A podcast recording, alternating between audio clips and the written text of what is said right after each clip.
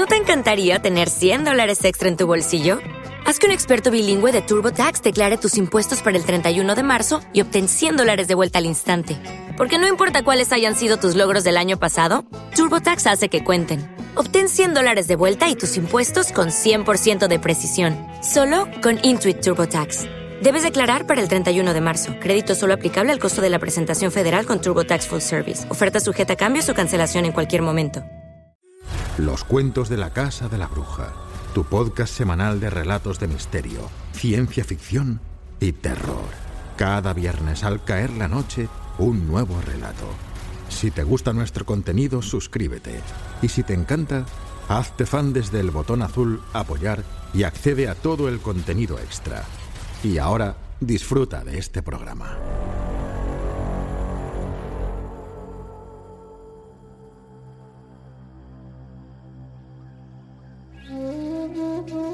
El Pozo de la Vida, de Emilia Pardo Bazán.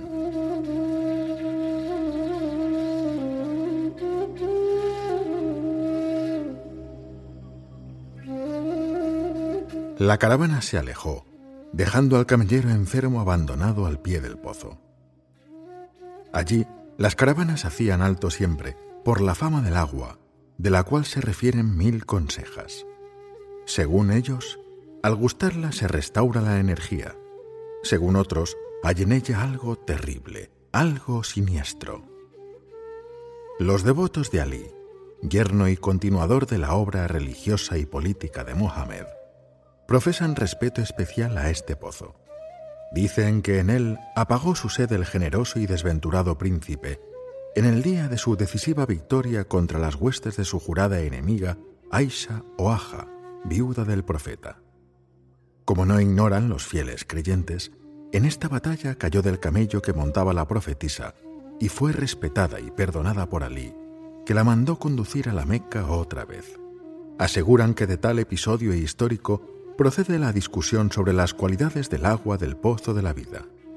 Es fama que Aisha la Ilustre, una de las cuatro mujeres incomparables que han existido en el mundo, al acercar a sus labios el agua cuando la llevaban prisionera y vencida, aseguró que tenía insoportable sabor. El camellero no pensaba entonces en el gusto del agua. Miraba desvanecerse la nube de polvo de la caravana alejándose y se veía como náufrago en el mar de arena del desierto. Verdad que el pozo se encontraba enclavado en lo que llaman un oasis, diez o doce palmeras, una reducida construcción de yeso y ladrillo destinada a bebedero de los camellos y albergue mezquino y transitorio para los peregrinos que se dirigían a la mezquita lejana. A esto se reducía el oasis solitario.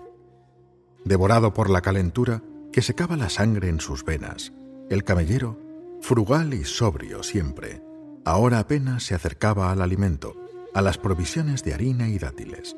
Su sostén era el agua del pozo. No en balde se llama el pozo de la vida. Bebiendo sanaré. Transcurrieron dos o tres días.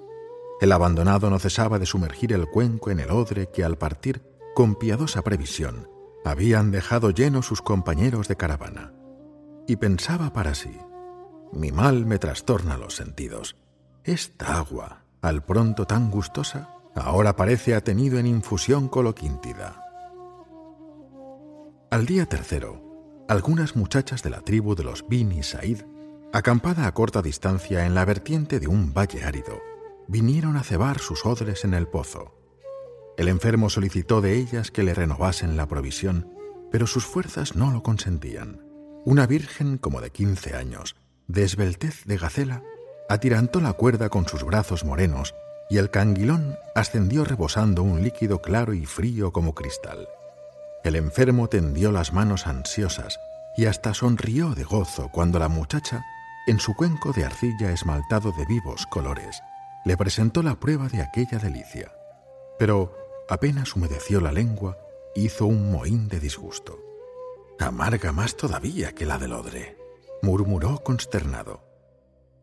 La muchacha vertió otra vez agua en el cuenco y bebió despacio, con fruición. ¿Qué dices de amargura? interrogó burlándose. Está más fresca que los copos de la nieve y más dulce que la leche de nuestras ovejas. ha refrigerado y exaltado mi corazón. No he encontrado jamás agua tan sabrosa. Probad vosotras, a ver quién se engaña. Y el grupo de jóvenes aguadoras, antes de cargar en las fundas de red de cuerda, al costado de sus asnillos, los colmados odres, bebió largos tragos de agua del pozo.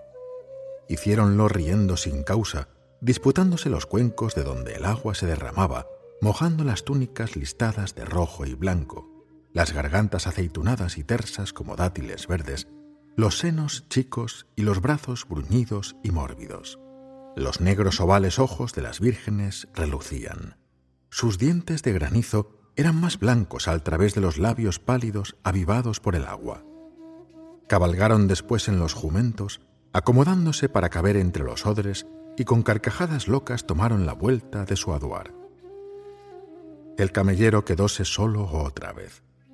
Como había mirado desvanecerse la nubecilla de la caravana, vio perderse en la ilimitada extensión, no del camino, el desierto es camino todo él, sino de la planicie, la polvareda que levantaba el trote de los asnos aguadores, azuzados por las muchachas.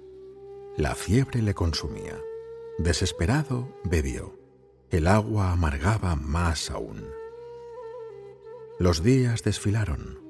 El enfermo los contaba por los granos del rosario de gordas cuentas que, a fuer de devoto creyente musulmán, llevaba colgado de la cintura, porque eran iguales todos los días, los mismos amaneceres deslumbrantes de sol en un cielo acerado, los mismos mediodías cegadores, crudamente magníficos, con lampos de brasa y rayos de sol sin velo, refractados por la amarillenta llanura, las mismas encendidas tardes, caliginosas, expirando abrasadores soplos de terral, entrecortadas por rugidos y aullidos lejanos de fieras.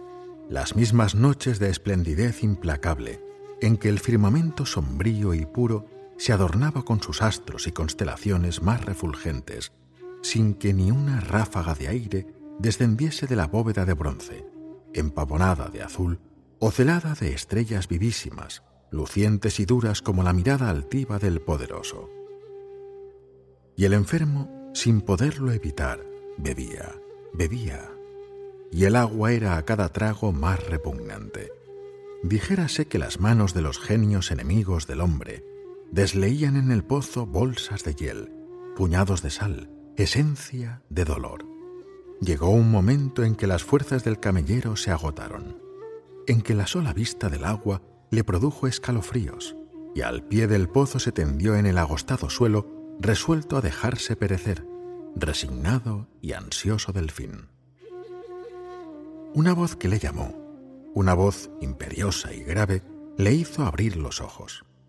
Tenía ante sí a un santón, un viejo moravito de larga barba. ¿Te está gustando este episodio? Hazte fan desde el botón apoyar del podcast de Nivos. Elige tu aportación y podrás escuchar este y el resto de sus episodios extra. Además, ayudarás a su productor a seguir creando contenido con la misma pasión y dedicación.